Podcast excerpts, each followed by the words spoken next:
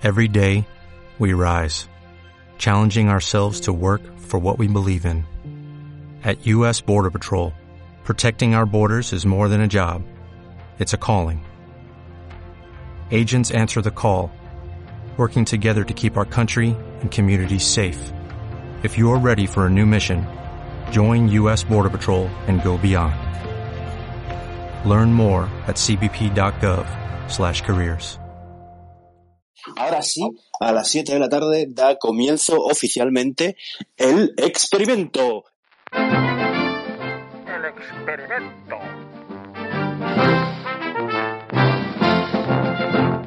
Tiago Ferrer, buenas tardes. Ah, mi estimado amigo Hidalgo, se ve una pequeña, eh, no hay la sintonía y, y, y, y me, me, quedé un poco, me quedé un poco asustado. Eh, estábamos hablando, bueno, bienvenidos a todos. La y a todas. yo, ¿eh? No, no, no, no, no, porque si no lo puedo, lo puedo hacer yo, que canta, eh, que tocaría la, la sintonía de la suite de los noticieros cinematográficos de Lelutier, que es una eh, leyenda que me sé de memoria, como Carlos, por desgracia, sabe. Eh, pero, eh, eh, no, es decir, quería empezar eh, en esta edición. Gracias a todos y a todas por escucharnos. Eh, soy Tiago Ferrer, es- mi estimado amigo Hidalgo está del otro lado de la línea. Eh, y Así bueno, es. esto es, eh, estábamos hablando y, y quería empezar el programa hablando eh, de lo que estábamos hablando De hace- los Power Rangers. de los Power Rangers, sí. Carlos decía que los Power Rangers era una cosa de su infancia y de mi adolescencia, pero en mi adolescencia eh, yo Al llegué- revés, al revés de mi adolescencia, que yo soy más viejo. Ah, sí, de tu de adolescencia, de adolescencia mi infancia. infancia. Y de mi infancia. A ver, Ah. yo eh, pasaba las vacaciones, na- nací en Brasil, vivo en España desde el 85, pero pasaba las vacaciones en Brasil. Es decir, mi padre, mi madre me empaquetaba a mí a mi hermano a ver a mi abuela y, y nos quedábamos eh, todo el invierno austral en casa de mi abuela. Una, eh, digamos, una casa, eh, una casa muy fría, húmeda y llena de humedades, eh, pero que pues eso era la casa de la abuela y ahí se estaba muy bien.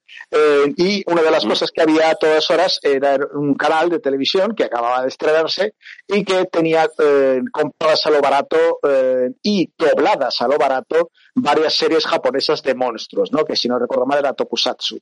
Y claro, yo veía todo aquello, y era, era- es decir, incluso con siete años podías ver es decir, cuando tienes una cuando tienes una serie de televisión en la que con siete años la realidad resulta eh, la suspensión de la realidad eh, es muy frágil Es sospechosa. es sospechosamente Sí. es sospechosa dices imagínate lo mala que tendría que ser y eh, esto milagrosamente nos lleva al, al- al primer tema eh, serio del que del que eh, estábamos eh, hablando hoy ha habido elecciones legislativas en Japón no en Ah, cambio sí, también ha habido monst- monstruos de goma. Ha ganado un monstruo de goma en las elecciones de Japón. Ojalá, pero no, la política japonesa está compuesta de señores muy serios, casi siempre o casi siempre señores, que llevan el pelo repeinado hacia atrás, eh, teñido de negro, eh, y eh, son gente pues muy seria y muy aburrida, ¿no? Es decir, eh,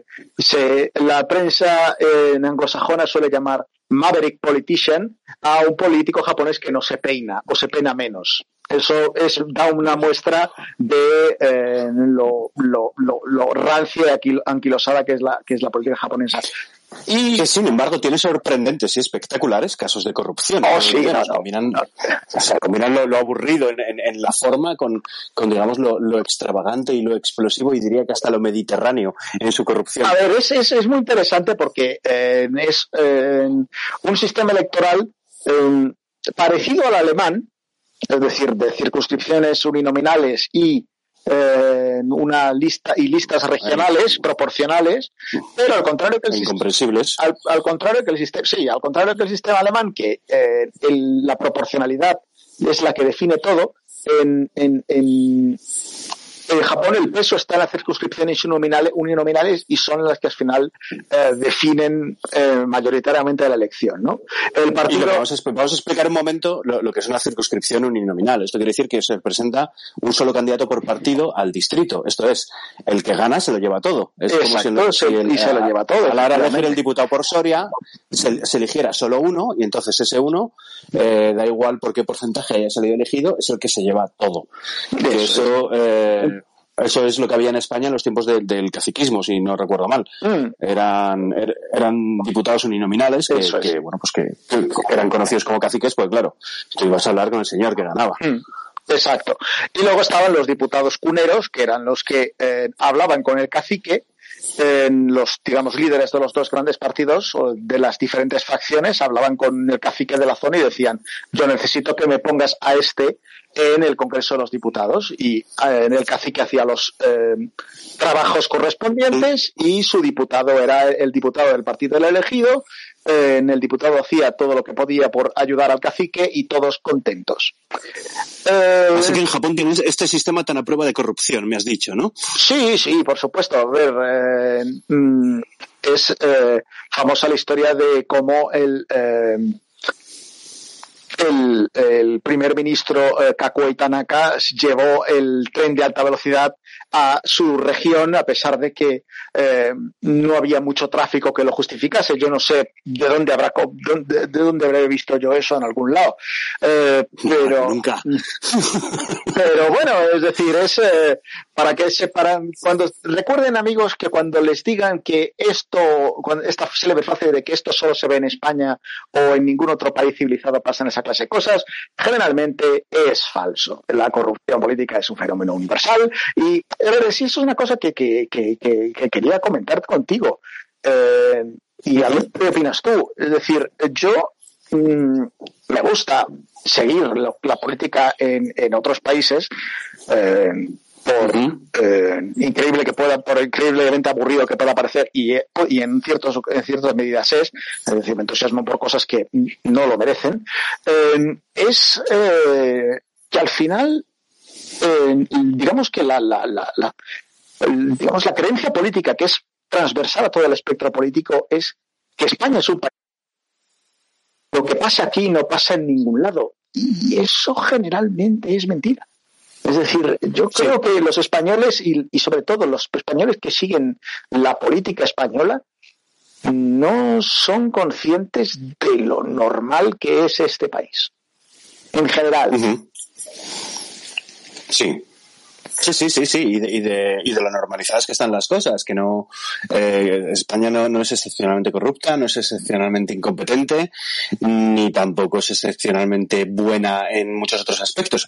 Eh, bueno, hay cosas en las que sí que destacamos eh, para bien y algunas otras, como el resto de países, en las que destacamos para mal, pero en España se puede decir que es lo que ambicionaban los, los opositores a Franco durante la dictadura. España es un país normal. Eso es lo que me dicen todos. Sí, sí, sí, totalmente. Eh, bueno, y hablamos de, de, de, cosas de país normal. Yo, yo no he estado siguiendo mucho la, la, situación política esta semana, pero creo que hay novedades, ¿no? Es decir, creo que hay historias que han sucedido y, y, y ponme un poco al día, Carlos. Bueno, te, iba a decir, retomando por donde estábamos en el, en el, eh, en el experimento anterior, tú te acuerdas de que estuvimos hablando de la gresca que había cuenta de la, reforma laboral, ¿no? eh, mi teoría con todo esto era que era una gresca que había montado la parte de Podemos del gobierno, no así Yolanda Díaz. La parte de Podemos del gobierno y la parte de Podemos de Unidas Podemos. Eso es. Y la parte de Podemos de Unidas Podemos, que, que, Unidas Podemos es una parte, o sea, Podemos es solo una parte de Unidas Podemos. Bueno, el caso es que parece que está equivocado. Hoy en el, en el país he podido leer que, que, al parecer el pollo sí que lo montó la propia Yolanda Díaz y que eh, a las dos personas a las que yo culpabilizaba la Gresca, eh, que eran Yone Blarra y, eh, y Irene Montero, pues resulta que, que, no estaban detrás de la Gresca, sino que parece ser que, que la parte del PSOE del gobierno eh, acudía a ellas para que mediasen, lo cual es una cosa que me ha desbaratado absolutamente todo lo que yo pensaba y que demuestra, bueno, pues que, Pues que no me entero de nada.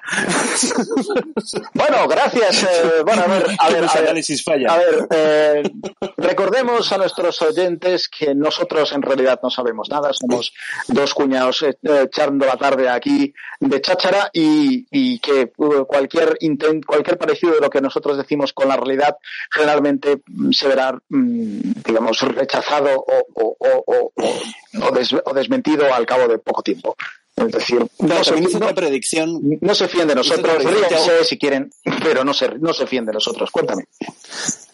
Eso es que, hice otra predicción que también resultó estar equivocada. Eh, dije que, la crisis de Portugal estaría cerrada antes que nuestra crisis de gobierno y resulta que también la ha acabado. ¿Qué es lo que ha pasado en Portugal? A ver, eh, como estuvimos hablando la semana pasada, al final los presupuestos fueron rechazados.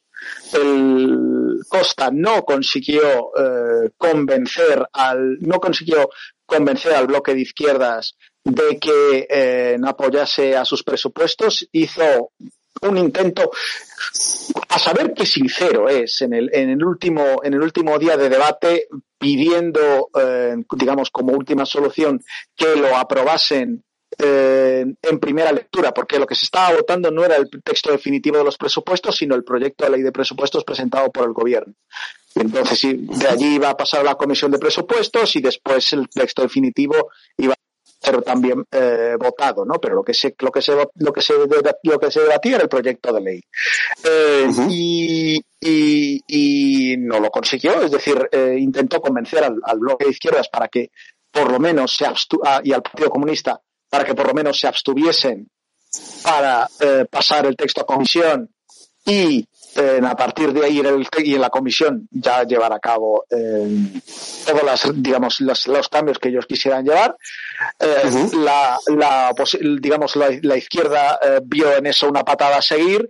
Pero vamos, el debate, el último día del debate, yo lo estuve siguiendo porque soy hasta, yo soy, estoy así de enfermo. Es básicamente, fue básicamente un, un un evento de campaña y el, digamos los, las líneas están marcadas, ¿no? Es decir, el trasto, la Ginconsa que lo dicen en Portugal, el trasto, el, la coalición improbable no es en realidad una coalición, porque mm, el, el, el, partido siempre, el, el, gobierno siempre fue monocolor y, o monocolor con independientes por parte del Partido Socialista, pero digamos la eh, organización, eh, el acuerdo de gobierno form, informal, formal, informal que había entre eh, socialistas, comunistas y el bloque de izquierda ha quedado definitivamente roto. ¿no? Es decir, el, Partido Socialista y Costa van a centrar su campaña en acusar al bloque de izquierda del Partido Comunista, sobre todo el bloque de izquierda, que es el más fuerte de los dos, de, no tener una visión realista y, y preferir uh -huh. convocar unas elecciones que el país no necesita y el bloque de izquierdas y el Partido Comunista, sobre todo el bloque de izquierdas, van a ir, van a centrar su campaña en, eh, en costa mucho tal y mucho cual, pero no quiere terminar de librar al país de las imposiciones que le, que le puso la Troika en el periodo 2011-2015. ¿no? O Entonces, sea, que lo, que, lo, que vemos eh, eh, es que todos esos ejemplos, volvemos a lo que decía, lo que otro tema recurrente nuestro, ¿no? que, que eso de hacer política comparada es, es cuanto menos aventurado y es que eh, aquí se nos ha puesto muchas veces de ejemplo a la coalición de izquierdas en Portugal como modelo de, de eficiencia y de perfección y, y parece ser que, bueno, pues que no ha durado tanto como, como, como ver, habría pensar siendo tan, tan ejemplar, ¿no? Tan cosa, hay una cosa que, eh, que, que lo que hay que matizar, ¿no? Es que es, mm, son las actitudes eh, a ver, lo, lo, lo, que quien dice, sobre todo quien vive en Portugal, ¿vale? Son la gente que yo conozco que vive en Portugal, esa ha sido la primera en desmentir esa idea de, de, de, menos mal que nos queda Portugal, ¿no? Es decir, Portugal tiene, igual que España, tiene su, sede, su serie de problemas, eh, han, mm, digamos, tienen una, una calidad, un, tienen un estado de bienestar bastante menos desarrollado, tienen un sistema, una burocracia bastante infernal, eh, tienen una economía muy eh, centralizada en, en, empresas muy fuertes y muy familiares, es decir, tienen una serie de problemas que, que, que son, eh, digamos, difíciles de, de, un serio, un problema de desigualdad también, ¿no? Eh, sí, no, no, y, no, no, tienen un, y tienen un serio problema de que en, en ciertas regiones es un país muy pobre todavía.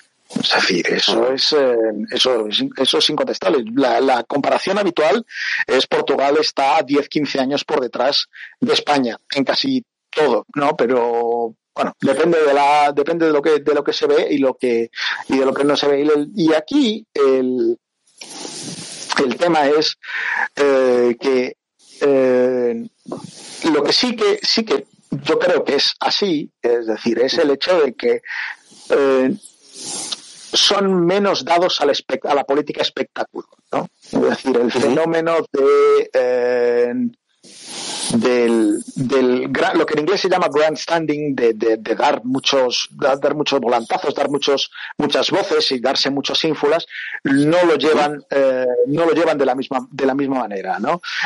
Puede cambiar, es decir, hay que tener en cuenta que ahora mismo estamos viendo los últimos eh, coletazos de, la, de aquella generación heroica eh, de los, de, de los eh, referentes de 1974, que son los que construyeron la, la democracia portuguesa, ¿no?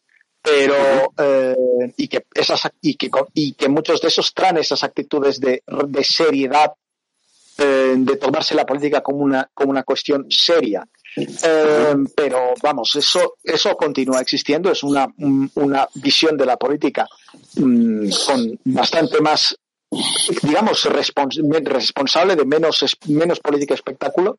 Y, lo que me interesa de, de, Portugal es, es, ver cómo, cómo se va a orientar la campaña. ¿no? Es decir, hay que tener la fecha eh, de las elecciones que hoy, eh, este, durante este fin de semana, se ha reunido el presidente de la República, eh, Marcelo Rebelo de Sousa, con los líderes de los partidos parlamentarios y parece haber un, una cristalización de que las elecciones van a ser el 16 de enero ¿Puedes repetir el nombre del presidente, por favor? Marcelo Rebelo de Sousa. Dios mío, Tiago, cualquiera diría que tu idioma nativo es el portugués. Pues ahí, ahí. Bueno, eh, ¿qué te iba a decir? Eh, ¿Se ha reunido con los líderes de los partidos parlamentarios? Sí, parece ser que el, el 16 de enero eh, va a ser la fecha de las elecciones. Se espera que para entonces los principales partidos de la derecha se hayan, digamos, eh, elegido líderes para presentarse a las elecciones, porque las, las elecciones anticipadas les ha pillado a todos ellos en proceso de sucesión. Entonces, eh, Costa y el Partido Socialista van a por la mayoría absoluta. Es decir, es la solución que pondría fin a todos sus problemas. teniendo una mayoría para ellos van a salir a hacer campaña basados en hemos hecho las cosas bien, Hemos gestionado la, pandemia bien, cosa que es bastante discutible. Hemos gestionado la vacunación bien, cosa que es absolutamente indiscutible, pero que tampoco depende del 100% del gobierno. Y mm, decir, nos merecemos una mayoría absoluta para dar al país la estabilidad que necesita. Ese va a ser el argumento electoral del, Partido Socialista y los, los sondeos no se lo dan. Entonces, entonces eh, esa es una. Entonces, el bloque de izquierda es el Partido Comunista. El Partido Comunista va a presentar a, su veterano líder, Jerónimo de Sousa, que ya debe tener pues más de 70 años, él ha dicho hoy ante el, tras, la, reunión del presidente con el presidente que si sus camaradas quieren él, él se vuelve a presentar como candidato. Es decir, la, la renovación, la renovación, sí, sí, la renovación generacional en el PCP eh, que está muy pendiente, aún queda por, por, por, queda por llegar. Y eh, pues van a ir, lo que hicieron es eso, vamos a venir, vamos a decir, a terminar, si vamos a ir a dar ese empuje más, ¿no? A terminar con la, con la eh, herencia de la Troika. Luego, eh, pero te, iba a decir, porque también con, lo que has dicho de que la, derecha está en pleno proceso de, elegir a sus sucesores y que esto quizá les pide un poco en el pie cambiado, eso y lo que has comentado antes de que en Portugal todavía se valora mucho la política seria, me hace a mí pensar, ¿no corren el riesgo de que entonces la derecha elijan apresuradamente los líderes como los eligió el PP en su momento y aparezcan de repente los equivalentes a Ayuso y Almeida en la derecha portuguesa? Mm, a ver, tal y como están las cosas, yo no lo estoy viendo, porque por ejemplo el PSD, que es el principal partido conservador, los dos candidatos, por lo que yo he visto, son eh, gente pues bastante mm, seria, ¿no? Eh, luego vendrá alguien que alguien que sabe más, siempre hay alguien que sabe más. Recuerden que somos unos coñados y nos dirán que Ruiz Río no está lejos de ser serio en nada. Eh, a ver, la clave para mí en estas elecciones va a ser el presidente de la República, Rebelo de Sousa. ¿Por qué? Porque eh, si el PS no consigue la mayoría absoluta, la posibilidad, lo que se va a, tantear, la posibilidad más probable va a ser una gran coalición, lo que en Portugal se llama un bloque central. Y ahí va a pesar mucho la eh, decisión del PSD. Es decir, eh, yo creo que Costa siempre ha estado abierto a la posibilidad de una gran coalición, que esa es una gran diferencia con España. Es decir, porque Pedro Sánchez está en, es presidente del gobierno, es líder del PSOE y presidente del gobierno porque eh, sobre, eh, alzado sobre el, el sector del Partido Socialista Obrero Español que a la derecha ni agua, ni los buenos días. Eh, pero al, en Portugal, sin embargo, la gran coalición siempre ha sido posible y eh, el, día, el día antes de la votación de presupuestos, eh, Rebelo de Sousa recibió en el Palacio Presidencial a, Paulo, Pedro Ronesial, que es el, eurodiputado que le está disputando a Ruiz Río el liderazgo del, del PSD del principal partido conservador. Y, eh, claro, Río mm, con lo que dijo que, se, se enfadó mucho, que dijo que aquello era inaceptable, que, que el presidente estaba haciendo campaña, eh, no, no lo dijo así, pero vamos, que era dijo que era inaceptable, porque básicamente es el presidente haciendo campaña por su, por su rival. ¿no? Es decir, el, el, el, es decir, es, es eh, si eso es porque si eso significa que mm, es decir está, es muy consciente de su papel como presidente de la República que es teóricamente una, una personalidad neutral pero sí, es un papel moderador como aquí el rey no es, es, es, un papel es un papel moderador pero él es bien consciente de que él yo creo que su opción preferida es una gran coalición eh, y que él va a mover todas las fichas que le permita la discreción del cargo para, eh, para intentar, por lo menos, ajustar al PSDE hacia que apunte a, esa dirección una vez llegado el caso. Es decir, de nuevo, me puede venir un portugués y me puede decir que estoy completamente equivocado y, y tendrá razón, pero vamos, eso es tal y como, y como lo veo yo. Em, es decir, en Portugal la, gran coalición mm, no es, es posible. En España mm, no creo que sea posible porque hay una, hay una serie de, de atavismos muy grandes. Y otra serie de atavismos muy grandes es eh, que eh, generalmente el, el, PP cuando más intenta dar imagen de unidad y que vamos todos a una en dirección a un objetivo común y a la victoria, más tiende a implosionar y a mandar y, a dar bonitos espectáculos con cuchilladas. Y más esta semana que ha habido una sentencia eh, bastante importante. No, es decir, no hay nada nuevo en la sentencia, pero es básicamente poner negro sobre blanco lo que mm, era un secreto a voces. El PP se estaba financiando ilegalmente. Mm. Sí, sí. Y, sin embargo, creo que en, el PP ya descuentan eso. Yo creo que ellos piensan que, sí, no, no, ya, no ya, no les hace ningún tipo de daño electoral y que, y que bueno, y que está bien y que esos son tiempos pasados y que iban a dejar la sede de Génova, pero que todavía no lo han terminado de dejar. Y esas cosas. Eh, Yo tengo la sensación de que, de que la, el mensaje que se intenta mandar es que al final todos roban. Y como al final todos roban, la corrupción no es un criterio a la hora de tomar una decisión política. Porque todos, si, todos, si todos roban, Y funciona, ¿eh? Claro. Funciona bastante. Sí, sí, porque también, también es una cosa que se decía, a, ver, lo, de que todos los políticos son unos ladrones es un, es un tópico que ya se decía durante los tiempos de la dictadura y que está grabado a fuego en la mente de muchos, de muchos de nuestros padres y abuelos, ¿no? Que, que se decía, bueno, hombre, la, dictadura pues tiene sus desventajas, pero, pero con Franco no hay políticos, porque los políticos discuten entre ellos y roban. Entonces, para que roben unos pocos turnándose, pues ya roban los de siempre, que es mucho mejor. Correcto. Y, y, bueno, pues ese, ese argumento eh, aún sigue. Ese y, está también el argumento de que los ricos no roban cuando, cuando yo creo que todavía aquí no, nos hemos dado cuenta que los ricos nunca tienen suficiente. Pregúntale a un rico si, si, es rico y te dirá, no, hombre, no, no, no. Primero te dirá, yo todo lo que tengo me lo he currado, aunque sea eh, eh, la hija de Julio Iglesias, donde se Chabeli. Y luego, si le, si le añade, luego te añadirá él también. Y, luego hay gente que es muchísimo más rica que yo. Bueno, pues eh, así es como funciona con los ricos. En cualquier caso, con el PP, una de las cosas de las que tú y yo también queríamos hablar es el surrealista episodio de, de pataletas que nos han tenido dos días hablando también, junto con la sentencia de, la nueva sentencia, el caso Gürtel, que aún quedan más. Es que Ayuso ha bloqueado a, a Teodoro García en WhatsApp y a otros ocho, no sé si son ocho o doce cargos, altos cargos del PP Génova, que parece maravilloso.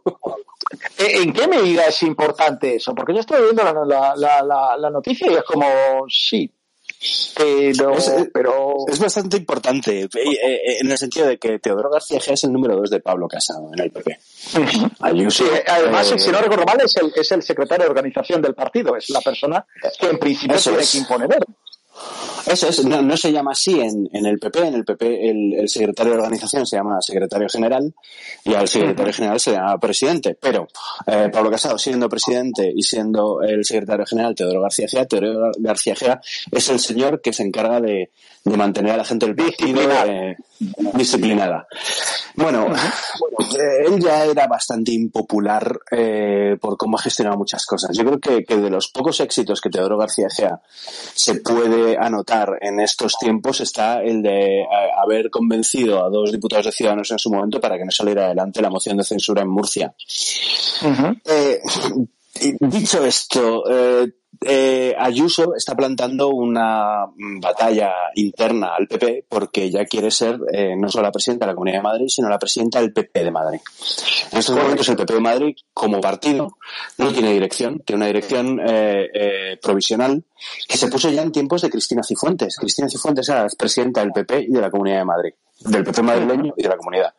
Cuando Cifuentes eh, se ve obligado a dimitir, no porque le hubieran regalado un máster y haber obligado a los funcionarios a falsificar notas, sino porque se filtró un vídeo de ella eh, metiéndose unas cremas del bolso en un Eroski, eh, pues en ese momento ella dimite y eh, entra esta directiva provisional, esta gestora, esta gestora que, que, en teoría no podía durar más de, mm, no sé cuánto dicen los estatutos del PP, sino no sé si no puede durar más de dos meses o dos años, no lo tengo claro. Da igual, el caso es que ha durado mucho más y Ayuso está apretando las tuercas para tener el poder del partido, además del poder eh, en, en, en, el gobierno. Y eso es algo que parece ser que en general les hace mucha gracia, eh, que lo quieren Esa es la pregunta, es decir, ¿en, qué gana, eh, es decir, yo creo que hemos hablado ya, o al menos mi, visión, es que lo que más convendría tanto a unos como a otros, es el acuerdo de Esperanza Aguirre.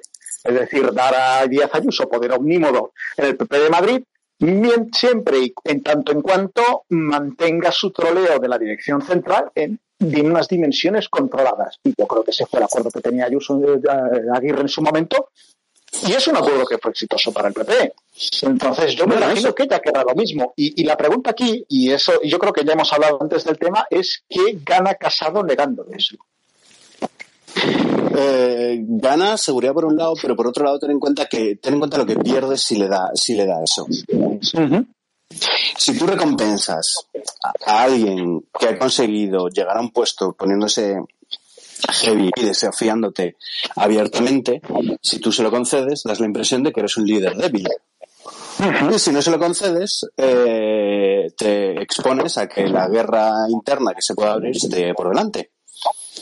Entonces aquí Casado eh, eh, tiene que, enfrentarse pues a, uno de los habituales eh, dilemas de, los líderes políticos y es ¿qué quiero? ¿Paz o eficiencia? Pues, es posible que no consiga ninguna de las dos cosas. en cualquier caso, la excusa de Ayuso para tener bloqueado a García Gea en el WhatsApp y, al resto de gente de, de organización del PP Perdón. Ay, vaya. Mis disculpas, que está un poco resfriado y se me nota todavía en la garganta. Em, la, excusa de uso para eso es que ella es presidenta autonómica y que como presidenta no se puede rebajar a hablar con un número dos, que ella habla directamente con el presidente del partido. Algo que algunos fieles ha casado, como López Miras, el de Murcia, que obviamente está encantado con Teodoro García Gea porque le puso él, pues pues ven con mucho escepticismo. Eh, puede que Ayuso haya dicho públicamente que renuncia a, tener el liderazgo nacional del PP y yo es algo que de momento estoy dispuesto a creer.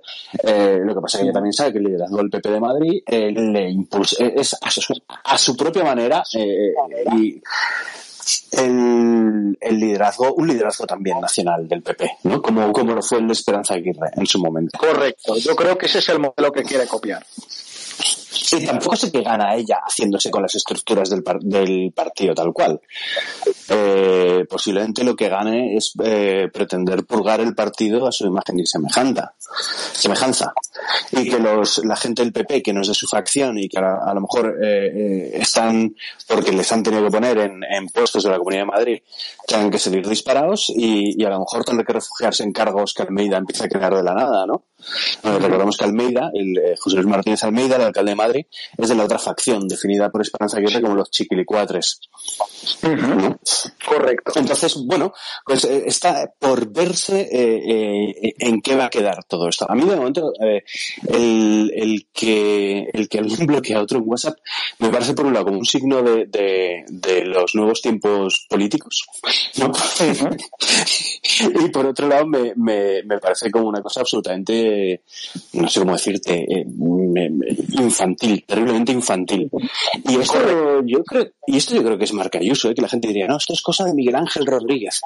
Yo creo que deberíamos dejar de, negarle a Ayuso la capacidad de tener malas ideas y, darle a ella el mérito que tiene. Otro va a ser mérito de Miguel Ángel Rodríguez. Entre otras cosas, porque no creo que Miguel Ángel Rodríguez aconseje a Ayuso a quien tiene que bloquear o desbloquear en WhatsApp. ¿Tú cómo lo ves? A ver, yo creo que es, en ese sentido, yo creo que di mi opinión eh, la semana pasada, ¿no? La presidenta de la Comunidad de Madrid eh, es una troll de Twitter, es como ha construido su carrera, es la política que está trayendo, bueno, no, no la ha traído ella, pero sí que es, digamos, está eh, haciendo una política, está haciendo un experimento de cómo sería una política que sea solo eso, porque es solo lo que es. Y, eh, y claro, eh, el tema es en qué medida ser un troll de Twitter se contagia a la realidad del mundo exterior donde mm, la gente tiene referencias del es decir a ver eh, hay gente que tú tú mismo tú, decías y yo mm, vamos lo discutía contigo en alguna ocasión es que el, la épica madrileñista, lo que yo he llamado, dado a llamar chulapismo, es decir, el de, eh, de una especie de eh, procés, bizarro, ¿no? Es decir, como Superman bizarro, pues procés bizarro, es decir, Wario, eh, en el opuesto, el opuesto tenebroso, o, el, no, no, es que ni siquiera es tenebroso, es básicamente copiar exactamente el mismo modelo del procés. Es decir, y, con la excusa de, de decir, bueno, si eh, los catalanes poniéndose agresivos, eh, insultantes, provocadores y, confrontacionales consiguen lo que quieren, ¿por qué no va a Madrid a hacer lo mismo? Y es una es un razonamiento perfectamente válido.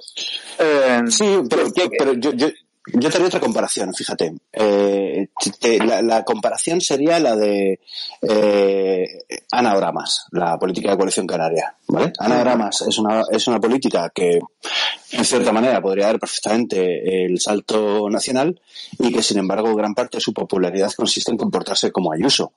Eh, lo que pasa es que Anagramas tiene momentos en los que parece modosita y política modelo, pero lo, Anagramas lo que hace es adoptar, digamos, muchas veces los modales más, em, más chabacanos y, y, el lenguaje más agresivo eh, para esta manera decir las cosas como tienen que ser. No te oigo.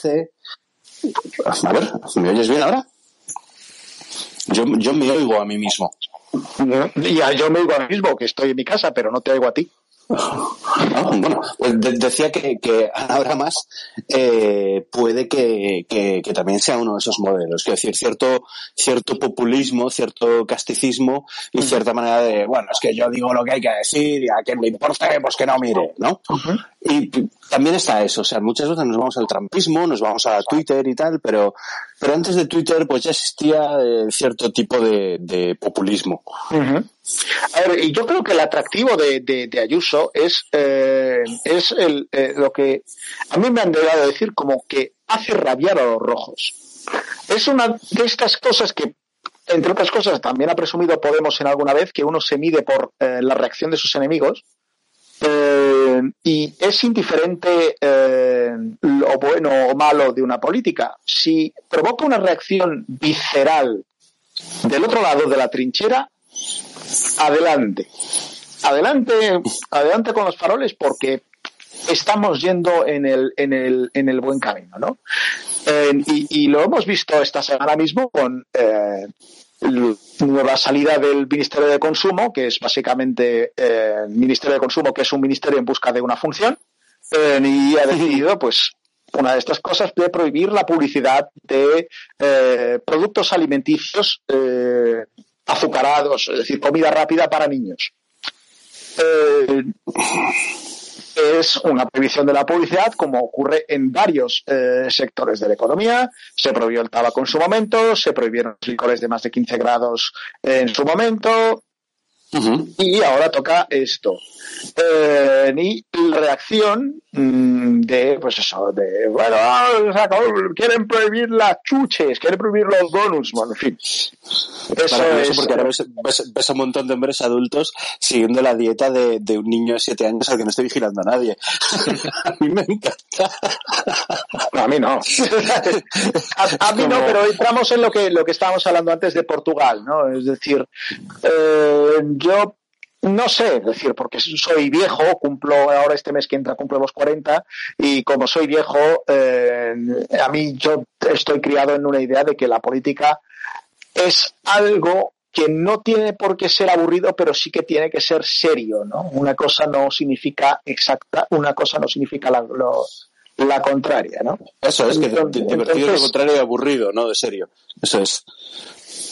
Es decir, es, eh, y claro, a mí esas cosas me llevan, eh, me, me, llevan, me llevan todo de demonios. Es decir, es, eh, aquí, no sé, es decir, tal y como creo yo, en mi ingenuidad, eh, la política es el oficio, no es un arte y no es una ciencia, el oficio de hacer eh, cosas en beneficio de la gente con lo que hay.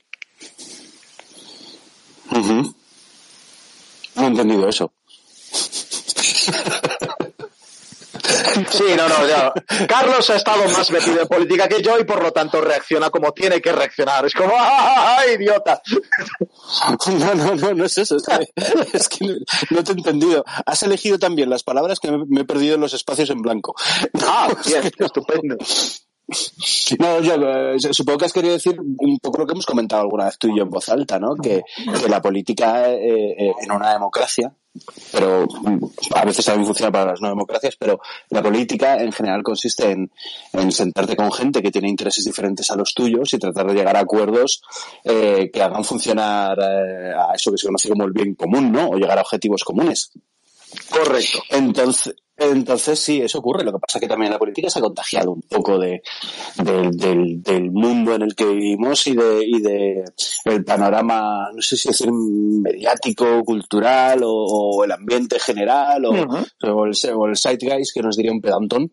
Eh, pero al final la política también hay veces que es indistinguible de un talent show. ¿Sabes? Que es, indistinguible, es como el Congreso de los Diputados Got Talent. Y entonces aquí tenemos al diputado de Nueva Canarias que nos va a cantar eh, unos ranchos de Pascua. Entonces sale el diputado de Nueva Canarias y se van a cantar unos ranchos de Pascua para horror del resto de, de, de, diputados y diputadas. a veces pasa esto, eso y el, el, una cosa que yo veo mucho en, veía mucho en, en, Pablo Iglesias y, en, y, lo veo también en Pablo Casado, que es el ver cuántos órdagos pueden meter por frase.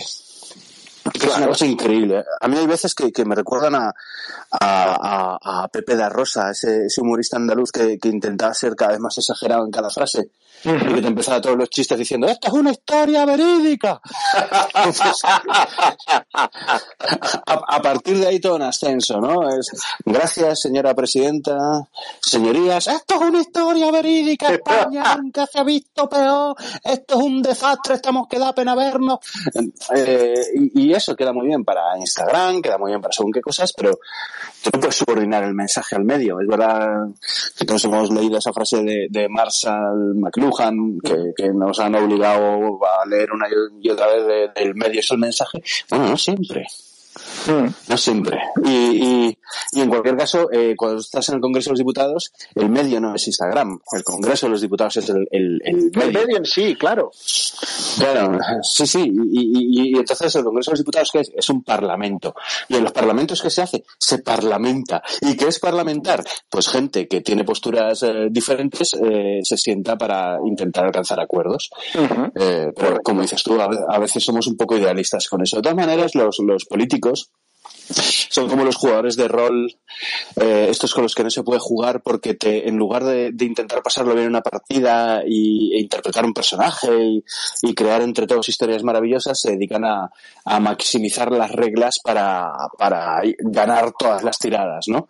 Pues eso hace que al final el juego no sea divertido. Bueno, pues esto también hace que, que, la democracia muchas veces eh, pierda la parte de diversión que, tiene. y, de, utilidad pública, que narices, que no, las democracias, eh, perdón, olvidad, borrad esta frase mía, las democracias cuanto más aburridas mejor, que así nos dan tiempo a ocuparnos de otras cosas. O sea, cuanto más aburrida es una democracia, mejor funciona. Mm. Y, esto es algo que se nos ha olvidado y que tendremos que, tendremos que aprender a, a, recordar, sí, totalmente. Eso, bueno, eso espero, eso espero, sí, sí. Eh, hablando de, de, mm, ah, mira, me están diciendo por aquí que el tema de, lo de prohibir la publicidad de chuches ni siquiera es iniciativa del gobierno, que es una iniciativa europea y que si estuviera gobernando el PP lo hubieran hecho igual, que de hecho la Comunidad Autónoma de Madrid ya había hecho cosas para limitar las chuches en los colegios. Y no, podemos recordar ninguna etapa en los últimos 30 años en los que la Comunidad de Madrid haya estado gobernada por un partido diferente del Partido Popular.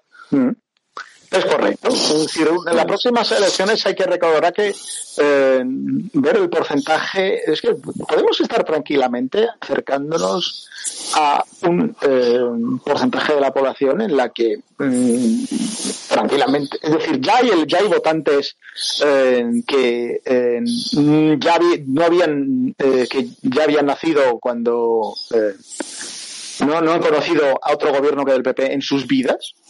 Eh, ya lo hay de muchos, tiempo. Muchos de nuestros oyentes y muchas de nuestros oyentes son, son todo gente joven y... son, gente joven. en fin. Bueno, y que, tampoco, y, quiero decir que está bien lo de prohibir la publicidad de las chuches, pero tampoco eso quiere decir que se van a prohibir las chuches, que a todos nos gustan, ¿no? O sea, no vamos a llegar al extremo de un amigo mío que nos está oyendo, que hoy han venido los niños, como, como sabes, hoy es Halloween, sí. y han venido los niños a tocar en la puerta de su casa, y ¿sabes lo que ha hecho el tío? ¿Les ha dado qué? Dos nueces a cada uno. ¿Eso qué es? Em, eso, eso, es decir, en Estados No digas el nombre del amigo, ya sé que sabes quién es, no lo digas. No, no, pero vamos, es indiferente. Es decir, en Estados Unidos esas casas luego están marcadas y, y, y, reciben eh, malas, eh, malas opiniones eh, representadas. No, no, no, no solo en Estados Unidos, porque el otro día eh, un divaga que nos está escuchando ahora, eh, un, un divaga recordó que en Extremadura, por ejemplo, existe la tradición de la chaquetía, que creo que no, no me equivoco en el nombre, que es lo mismo, es que los niños te pedían golosinas por la calle o iban a tocar a la puerta de tu casa y si tú no les dabas, pues luego te hacían mil perrerías, ¿no? Eh, que esto es una cosa que existía antes de que, digamos, Halloween se popularizara en España y que yo creo que tuvo su apogeo hasta principios de los años 40 y luego empezó a declinar, porque A ver, sería. Pero una cosa que, que eh, me llama mucho la atención, ¿no? Es el hecho de, de por qué tanto odio, ¿no? De, de, de a, a Halloween y, y al concepto. Es decir, es como es una tradición extranjera que ha llegado a España. Eh, esas son esas cosas de, de, de, de eh, que me llama mucho que me llama mucho la atención porque mm, ahora eh, en todas las, generaciones, todas las, todas las generaciones tienen un, un, un, alguna queja contra, un cambio, contra el cambio cultural, ¿no? Es decir, yo creo que lo que ha cambiado ahora con respecto a, a generaciones anteriores es que ahora las cosas pasan tan rápido que nos damos cuenta pero eh, es decir quien diga que la cultura española eh, es invariada, invariada desde hace es que decir España hoy es irreconocible de la de hace 30 años que es la que yo conocía cuando llegué o la veía cuando uh -huh. era niño y, uh -huh. y, y es decir la, la, la, la, la energía con la que se, yo creo que lo que ha cambiado es la energía con la que hay gente reaccionando ante eh, cambios culturales aparentemente normales. ¿no? Yo creo que es, es, digamos, es el, es el, es el debate eh, que más eh, ¿Cómo decirlo? O, o, no, ¿tú te acuerdas de esas pelis de los años 60 que tanto, y 70 que tanto me gustan a mí? De, de José Luis López Vázquez y de Gracita Morales y tal. Entonces, esta siempre José Luis López Vázquez hacía, solía hacer, ¿no? El papel de tipo resistente al cambio, ¿no? Decía, melenudos, yes, yes, impresentables, fuera de mi vista. no hay un número, es decir, quédense, no quédense, no se queden por las opiniones políticas, quédense por, por Carlos a José Luis López Vázquez, que tendría que pasar una vez por programa y casi pasó una vez por programa. Pero bueno, eso, eso es. yo, yo, yo estoy completamente a favor, por supuesto. Claro que sí. Estamos en nivel europeo. pero, siempre ha habido, yo entiendo que siempre ha habido resistencia a los cambios. Lo que dices tú, de todas maneras, es que es verdad que los cambios cada vez se producen con más rapidez, ¿no? Eh, yo me acuerdo cuando, cuando ya me di cuenta de que me estaba haciendo viejo porque despotricaba contra el reggaetón y, y, y ahora me entero de que está el trap. Y cuando me entero de que hay reggaetón y trap, luego me entero de que existe eh, Zetangana y que luego encima no está tan mal y que, bueno, me dicen que no está tan mal. Yo es que todavía no lo he escuchado porque me da mucha pereza. Pero escuchar a Rosalía, ¿me, me convalidas haber escuchado a Rosalía, Tiago? ¿Tú que sabes más de música? Yo no sé más de música, yo soy un antiguo y, y, y oigo cosas como poemas suecos del siglo XVIII y grupos de electrofolk sudafricanos eh, y, y, bueno, cosas sí, terribles, sí. terribles. No, no, pero, no, pero, no, no, no suelo escuchar en compañía civilizada. Debemos aclarar que estás diciendo esto absolutamente en serio, no, no Por te supuesto. estás inventando. O sea, es verdad. Es verdad. O sea, Tiago, eh, en, en, la facultad, cuando, cuando yo estudiaba con él, y nos reunimos en la asociación de frikis en la que sí, estábamos eh, esa es la que, eso es lo que te iba a decir, que estudiar conmigo no es la palabra exacta. Ibas al mismo centro escolar, que, eh, centro académico que yo, pero estudiar juntos nunca hemos estudiado juntos. El caso es que, es, es que de vez en cuando Tiago nos ponía eh, en, en, común conocimiento algunos de sus, de sus descubrimientos musicales. Y es verdad que algunos eran excelsos y otros eran para, eh, paladares, para paladares fuertes. Hmm. sí, sí, no, no, sal, sal, salomas marineras eh, en, en, en, en, inglés y en noruego, la verdad es que mala idea, ¿no? Oye, por cierto, hablando, hablando de cosas excéntricas y, bizarras, ¿ves? También me resisto a decirlo de bizarro. Eh, porque para mí alguien bizarro es alguien valiente y osado y tal. Pero hablando de cosas eh, extrañas, exóticas, de colorful characters, que diría un británico. Sí. Eh, ahora que me está oyendo Miss Jane Austen, enfurecida. Eh, ¿cómo, ¿Cómo avanza lo de Brasil, por cierto? Uf, es verdad. Es decir, ya se nos está grabando casi el programa. A ver, esta semana, a principios de esa semana, se el miércoles, se, se votó el informe del mar, no, eh, esta semana se votó el informe de la comisión presentado hace eh, dos semanas, ¿no? Se votó un informe del que ya hemos hablado aquí, en el que, en el que eh, se acusa a 81 personas, incluidas Bolsonaro y dos de sus hijos, de diversos crímenes y básicamente pone negro sobre blanco la gestión y la falta de gestión del gobierno brasileño sobre la pandemia.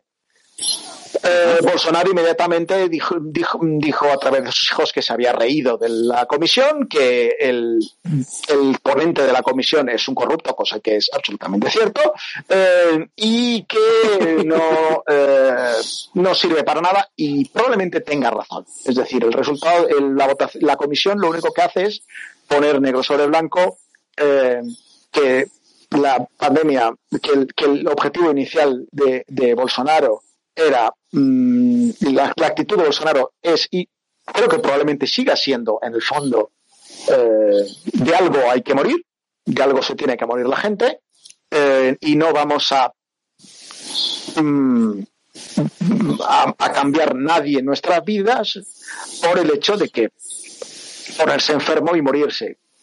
Morir es algo que le pasa a todo el mundo y, no tengo yo porque tengo que eh, cambiar mi existencia por, porque se muera la gente, ¿no? Eh, y eh, lo que el informe básicamente dice es que cuando él se reunió con los científicos y los científicos le dijeron que eso no era posible, él buscó magufos que mm, que sí que era que sí que era posible y con eso fue tirando. A ver, lo que la, clase de personas que tienen en su historial que, que, el SIDA se quita con ajo y zumo de limón. Ah, sí, bueno, es decir, hablando de eso, es decir, el, eh, el propio Bolsonaro en una, en una eh, en un Facebook Live dijo esta semana eh, pasada que termina que los vacunados tienen desarrollan el SIDA solo para dejar ah. claro el, el, nivel del el nivel del debate entonces, eh, eh, y ahora ha ido, ahora en, el G20 le ha dicho a Merkel que él no es tan malo y que no entiende por qué la gente le trata así. Pero bueno, a lo que iba. Eh, es un incomprendido. Es un incomprendido. A ver, lo que, de lo importante aquí de lo que se trata son de las, de las consecuencias políticas, ¿no? Es decir, yo creo que seguimos exactamente igual con lo que estábamos. La semana pasada dije que era muy difícil que surgiese un candidato que pudiese, un candidato de centro derecha que pudiese derrotar a Bolsonaro en primera vuelta y a Lula en segunda vuelta. Corrección, no es difícil, siempre y cuando la oposición se cristalice alrededor de un único candidato. Si el centro derecha presenta un candidato único frente a Bolsonaro en primera vuelta, probablemente, probablemente tendría posibilidades de ponerse por delante del presidente. Eh, ¿Cuál es la posibilidad? Eh, posibilidades de, que, se pongan de acuerdo ellos? Eh, ahora mismo muy escasas. Ahora mismo muy escasas. pero vamos, aún queda 11 mm, meses para las elecciones. Puede pasar muchas cosas. Lo que tenemos ahora es la Fiscalía ha recibido el informe eh, de, la comisión. Va el Procurador General de la República, que ha sido nombrado por Bolsonaro y es un fiel, ha dicho que eh, lo va a, que va a juntar un equipo de gente para leérselo y para analizar posibles eh, causas imputables, con lo cual básicamente está diciendo que se va a sentar sobre él y va a, a, la prolongar durante quizás un mes tomar cualquier decisión acerca de esto. Eh, y eh, aún así, el presidente del Congreso del Congreso eh, ya ha dicho que, por su parte mm, no va a correr ningún proceso de institución faltando menos de un año para las elecciones. Es decir, al final, eh, los que van a decidir las responsabilidades de Bolsonaro sobre la pandemia van a ser los brasileños en las urnas. Claro, eh, eh, eh, hay otra cosa, y es que quizá la, bueno, lo hablamos yo la semana pasada, pero para la gente que no, no nos escuchasteis la semana pasada, ni nos habéis escuchado en Evox, Apple Podcast o en, o en Spotify, es que a Bolsonaro se le acusa de, crímenes que están en el Código Penal de Brasil. Esto es que no es un, no es una caza de brujas, no es un juicio político, ni es suposición que se haya salido, o sea, no, no, no se está hablando de una eh, de lo que podría ser una mala gestión de la pandemia, como ha podido pasar en otros países, que, ningún gobierno ha sido perfecto, sino que mm. eh, tú, lo decías, por un lado están los delitos y por otro lado está el, que además Bolsonaro ha cometido esos delitos eh, expresando públicamente mala fe, ¿verdad? Yo tengo la opinión de que, y aquí la línea la puede establecer mm, yo no, yo, yo no me atrevo a establecer, es que durante un periodo inicial de la pandemia nadie sabía lo que hacía. Nadie. Y incluso los que salían regularmente diciendo, pues aquí sí que saben lo que se hacen, al tiempo se descubrió que no, en realidad no sabían lo que se hacían o la idea era aparentemente buena, pero al final no resultaba ser tan buena. Eh, ejemplo, en el caso, eh, estabas hablando de Japón ahora, es decir, Japón al principio de la pandemia gastó una cantidad absurda de dinero en comprar 260 millones de mascarillas. Eh, ahora mismo tienen 80 millones de mascarillas y la verdad es que no saben, y literalmente no saben qué hacer con ellas. Eh, es decir, y, como estos hay muchos casos, es decir, es hay comportamientos durante la pandemia transversalmente a todo el espectro político, transversalmente a toda eh, situación que se debe sencillamente a mm, nadie preparado, se estaba preparado para una situación así. Si hay una decisión política que tomar es si hay que estar preparados para una situación así, en el sentido de que ver, pandemias como estas son un hecho extraordinario. Quizás mm, hace falta, mm, no, no sería cuestión de, más bien de orientar todo nuestro ordenamiento para una situación como esta, pero sí que dar herramientas para, eh, digamos, eh, situaciones como estas. Y no, no, estamos hablando de legislación, estamos hablando de, de, de tener un libro en algún lado para decir, el próximo pandemia que te encuentres, pues haz esto, esto y esto, ¿no? Pero eso, lo tenía Estados Unidos, porque lo, dejó escrito Obama, lo dejó escrito el CDC cuando, cuando Obama era presidente, y Trump lo que hizo básicamente con ese libro fue tirarlo a la basura, ¿no? Correcto. Por, demasiadas páginas. sí. Mucho texto. pero, pero sí, efectivamente puedo hacer eso. También se está hablando de, de, cosas operativas. Em, cuando empezó la pandemia y había falta de suministros, enseguida se habló de, de todos estos planes, de, todos estos almacenes ocultos de Guerra Fría que había, pues no sé si era en, en, Finlandia o en Noruega, ¿no? Que, que hay almacenes ocultos llenos de, de armas, eh, provisiones y suministros sanitarios en caso de que, de que estallase la Tercera Guerra Mundial contra los soviéticos, que todavía se conservan. Por lo que yo he oído, en, en España eh, se ha hecho eso, no, no para defendernos de los rusos, que si los rusos nos invaden solo llegarían hasta Salamanca, pero, pero sí para eh, eh, para afrontar una, una, pandemia de este estilo. Esto es que, que, que hay dos grandes almacenes con, con, productos sanitarios de primera necesidad, eh, rollo, desinfectantes, mascarillas, etcétera, medicamentos, uno en Madrid y otro en Burgos, hasta donde yo sé y he visto publicado. oye, vete a saber que, que puede haber alguno más por ahí. Bueno, pues entonces, y volviendo a lo de antes, en, este caso, eh, lo de Bolsonaro, aunque sea en el Parlamento, aunque eh, eh, sea un proceso, digamos, político, lo, de Bolsonaro no es exactamente una moción de censura, ni es exactamente un proceso político. A Bolsonaro se está juzgando por delitos. no, a, Bolsonaro no, al, Bolsonaro no se le está juzgando.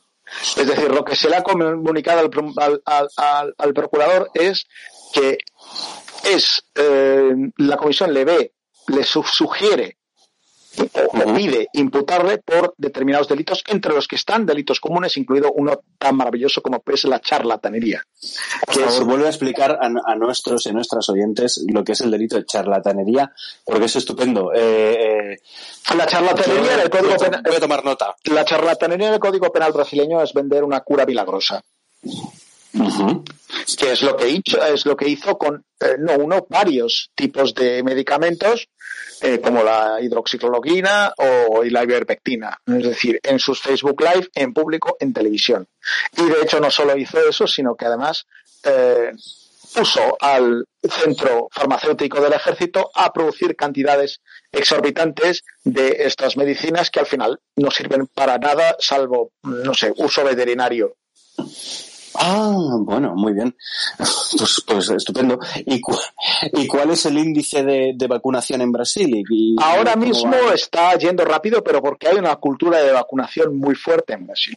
Es decir, eso ni siquiera el presidente lo ha podido, eh, no lo ha podido romper. Una cultura de vacunación muy fuerte. Eh, porque es un país tropical con muchas enfermedades que te pueden poner muy malito, sobre todo si eres niño pequeño, y, está, y la necesidad de la vacunación está muy presente en la vida de casi todo el mundo, ¿no? Entonces, eh, el ritmo de vacunación no ha sido muy rápido porque es un país de 200 millones de habitantes, pero hay regiones donde mm, en São Paulo, por ejemplo, mm, casi el 100% por lo menos tiene una dosis. Es decir, las cosas están yendo bien y se está empezando a notar en las cifras. Y ahí está un tema, y, antes, y, y con esto termino porque ya nos estamos quedando sin tiempo, en, que yo creo que lo que va a ser más importante, con diferencia para las perspectivas de Bolsonaro con vistas a las próximas elecciones, no va a ser su gestión de la pandemia, sino la gestión y la situación de la economía. Esta semana el Banco Central de Brasil ha subido tipos de interés. Es la séptima vez que lo hace, es la sexta vez que lo hace este año. Es la subida más fuerte, ha subido un punto y medio estaba a, a, principios de año estaba al 2% el tipo de interés de referencia, ahora está al 7,75. Eh, el real se está manteniendo relativamente estable, pero eh, los precios, como en todas partes, por la crisis de suministro, están subiendo eh, mucho. Es que decir que los precios no suben porque haya mucho dinero disponible y la gente lo esté gastando a manos llenas. El precio es porque las cosas no están llegando. Las cosas están llegando, incluido el petróleo, lo que está produciendo una subida de precios. y, al, subir los tipos de interés van a correr el riesgo de cargarse la economía, porque dado que esto no se produce por, un mayor flujo de dinero, normalmente los tipos de interés se suben para que la gente se deje el dinero en el banco, gaste menos y ahorre más y evitar eh, procesos de inflación de cuando la gente tiene mucho para gastar pero en un momento en el que eh, las cosas son caras porque son escasas, no porque la gente tenga eh, mucho dinero, esto puede empeorar las cosas más aún, ¿no? Sí. Sí, entonces es eso, eh, es una cosa que hay que vigilar porque yo creo que lo que va a decidir las elecciones brasileñas de 2022, insisto, más que la gestión de la pandemia, es la situación de la economía. Y ahí es ahí Bolsonaro está mm, bastante bastante peor posicionado porque es una cosa que la gente ve es decir, el precio de los alimentos está, alto, el precio de los combustibles está alto, se están produciendo accidentes horribles porque hay gente cocinando con alcohol de quemar en lugar de gas de cocina, eh, el hambre eh, crónica ha vuelto, ha vuelto eh, en muchas regiones y de forma muy potente. Y todo eso, eh, todo eso suma y todo eso cuenta. Y yo creo que eso es lo que va eh, a contar en las, en las elecciones de 2022. Pues, pues seguiremos con, con ojo sobre ello y nos hemos quedado sin tiempo para hablar de otra cosa de la que tú querías hablar y yo te quería preguntar, que era sobre Taiwán que es, esa, es, ese no país, ¿no? esa, esa, China que no es China, pero que los chinos dicen que es China, porque como digas que es una China diferente de China, te la lían. Sí. Eh, eh, como decían típico, la semana que viene hablaremos del gobierno y en este caso del gobierno taiwanés. En cualquier caso, como siempre, gracias a todos y a todas por habernos escuchado, que paséis una feliz noche de Halloween. Eh, vosotros no lo veis, pero Tiago y yo vamos disfrazados. Yo llevo un uniforme de almirante de la flota estelar y, y Tiago va vestido de, de Carliños Brown. Lo que pasa que como no hacemos Twitch, pues os lo habéis perdido. Tampoco haremos Twitch. Tampoco haremos Twitch porque yo no pienso ir vestido de Carliños Brown. En otras ocasiones. Así que, perdón, eh, así que amigos y amigas, gracias por habernos escuchado. Tiago, muchas gracias. A ti, mi estimado Luis Hidalgo, muchas gracias a todos y a todas. No entiendo por qué están aquí, pero de nuevo, gracias por la paciencia y por soportarnos. Que tengan muy buenas noches. Y recordad que en cuanto eh, dé al botón de cerrar, veremos si se ha grabado bien esto y si se ha grabado bien haremos una mínima edición y lo subiremos a Evox, eh, Apple Podcast y Spotify para que quienes no nos podéis escuchar por cuestiones de horas y realmente todavía os apetezca, pues realmente demostréis si, si tenéis todo ese aguante, que no entendemos por qué. Yo tampoco. Saludos. Muchísimas gracias.